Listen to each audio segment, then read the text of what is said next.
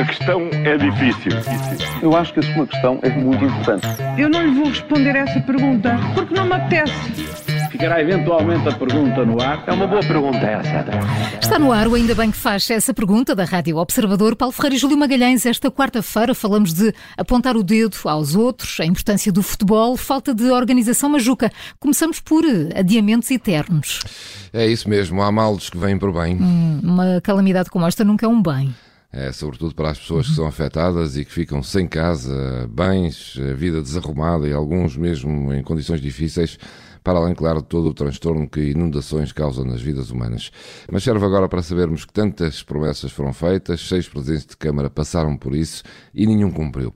Estas são as obras que consomem dinheiro, são enterradas e, por norma, não dão votos precisamente porque não são visíveis Uh, no futuro. E por isso foram adiando o problema. Estes dias de catástrofe em Lisboa vão servir precisamente para isso. Não há mais como adiar obras que são fundamentais para as pessoas e irritantes e incómodas para os políticos. Pena é que, no entanto, no entretanto, digo, mais gente foi penalizada. Olha, e será que alguma vez conseguiremos ter um nível de organização suficiente para responder de forma coerente a emergências como a das cheias? A organização e planeamento não é propriamente o nosso forte, não é? Não. Mas também agora estamos aqui a falar de situações extremas. É verdade, são situações extremas, mas o facto de serem extremas não as torna assim tão raras, não são assim tão raras. É cíclico, não é? Acontece com alguma frequência e todos recordamos de ver Lisboa e outras zonas alagadas eh, quando chove com, com mais intensidade, com alguma frequência nas últimas décadas.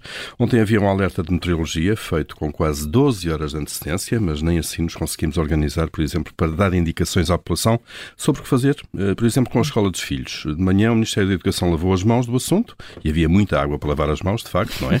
E remeteu a decisão para cada, para cada escola. Nos municípios, Carlos Moedas disse que as famílias deviam decidir a ida às aulas em função da proximidade uh, da escola e as Altino Moraes, uh, em Oeiras, uh, fechou as escolas do Conselho logo de manhã. Foi assim uma espécie de totoscola, tudo muito aleatório, não é? E já agora, ainda falando das cheias, que outra vantagem pode, podem ter trazido? A vantagem, assim, à primeira vista não estou a ver, Júlio. Hum, a relação não é boa, hum. mas por estes dias a agenda mediática e as atenções da população portuguesa estavam concentradas apenas e só na preocupação, solidariedade e forma de regressar à vida e muito menos no caso Cristiano Ronaldo, nas irmãs e em saber se Fernando Santos fica ou não na seleção. Uh, contudo, o que temos assistido, podemos de alguma maneira perceber que um resultado menos bom num jogo de futebol é muito pouco comparado com a vida humana e as dificuldades que muitos vivem.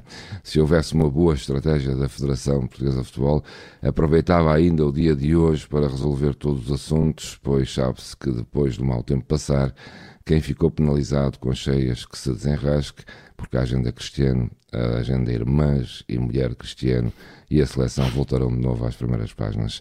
Ora, isso é que interessa. E, e, já repararam como os líderes portugueses se apressam a comentar a corrupção no Parlamento Europeu, mas calam-se sobre os casos nacionais? Hum, ontem foi a vez do Presidente da República pedir eh, consequências exemplares no caso que envolve a, a Vice-Presidente do Parlamento Europeu. É, é, isso mesmo, João Pio. Consequências exemplares uhum. e disse que, uh, citamos também, em matéria de corrupção não há meios termos. E esteve muito bem o Presidente da República sobre este caso, mas escapou-me uh, se Marcelo, uh, ou então Marcelo tem-se esquecido de comentar o caso no setor da defesa em Portugal, que ainda por cima uma área em que o Presidente da República tem, tem especiais responsabilidades. E antes dele também o próprio Ministro de Negócios Estrangeiros, uh, João Gomes Cravinho, decidiu comentar politicamente o caso europeu, mas quando se pergunta pelo caso uh, que é, sobre o qual ainda deve explicações ao país, disse que este é o tempo da justiça. Portanto, é sempre muito mais fácil falar uh, o que se passa do que se passa na casa dos outros e esquecer o que se passa por aqui. Paulo Ferreira e Júlio Magalhães com as perguntas que marcam a atualidade amanhã, à nova edição. A questão é difícil. Eu acho que a sua questão é muito importante. Eu não lhe vou responder essa pergunta porque não me apetece. Ficará eventualmente a pergunta no ar. É uma boa pergunta essa.